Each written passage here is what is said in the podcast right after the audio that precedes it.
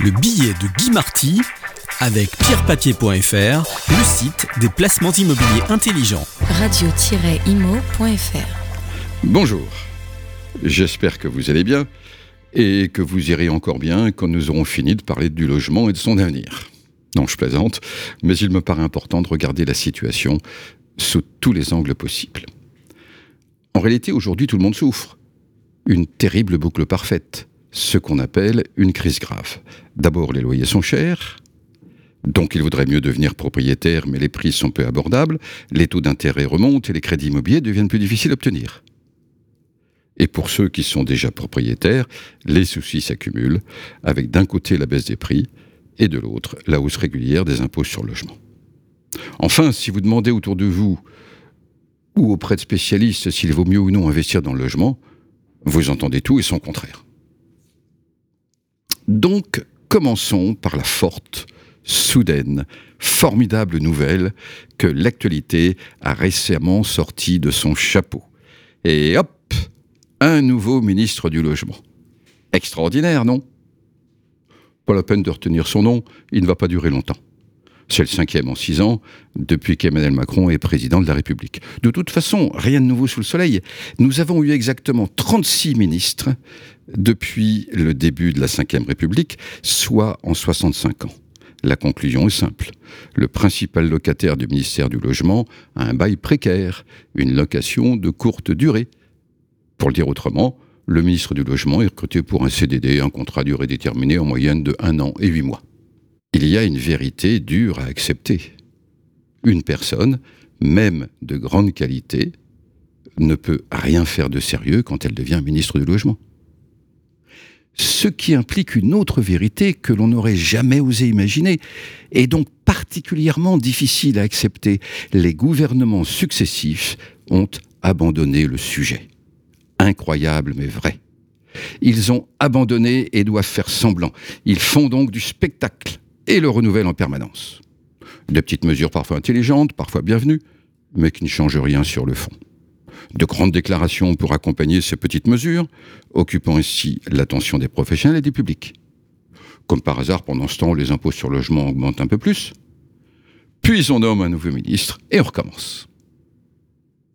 Alors que si l'on voulait résoudre cette situation, qui de problème économique est devenu un vrai problème pour la société française, on prendrait en compte la durée nécessaire à toute politique du logement ayant quelque chance de réussir. On demanderait par exemple au ministère du Logement un plan d'action sur 10 ans pour qu'en 2033, n'importe quel Français puisse se loger décemment avec les revenus de son travail, soit en restant locataire, soit en devenant propriétaire.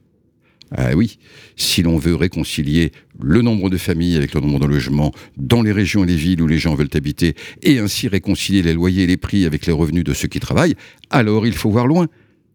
Adopter une politique de long terme, accepter de prendre des mesures profondes dont le résultat ne se fera sentir que progressivement au long des années. Or, à aucun moment depuis un quart de siècle, on a adopté cette attitude.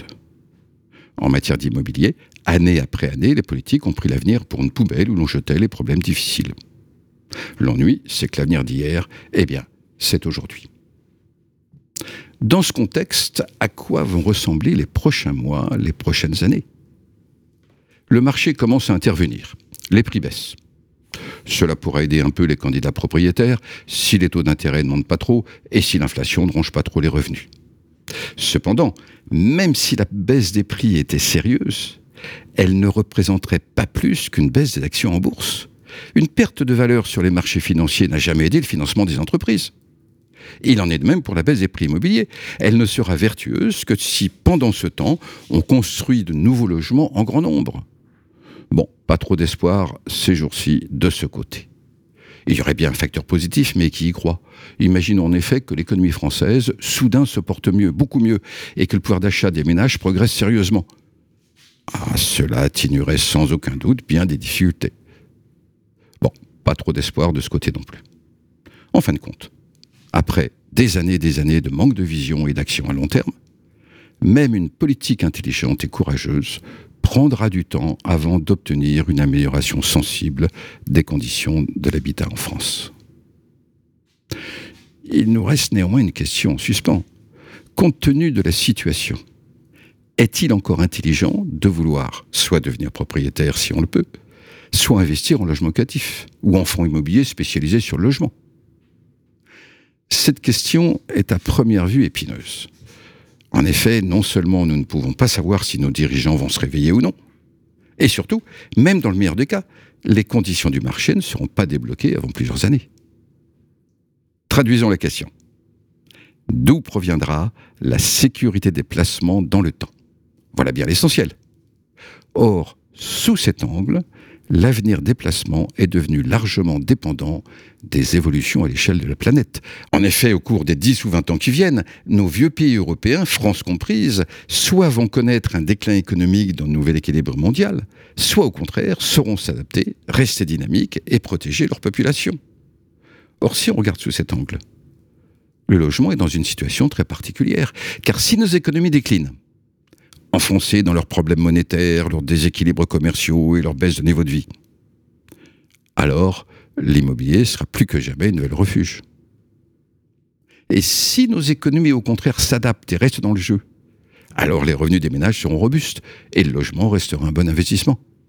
Au fond, c'est une sorte de pari de Pascal. Vous prenez le pari que vous voulez sur l'avenir qui nous attend, le logement ne sera pas de sitôt effacé de la carte des investissements raisonnables.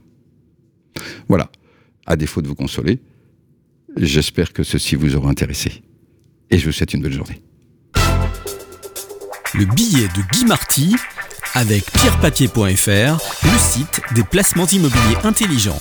Radio-imo.fr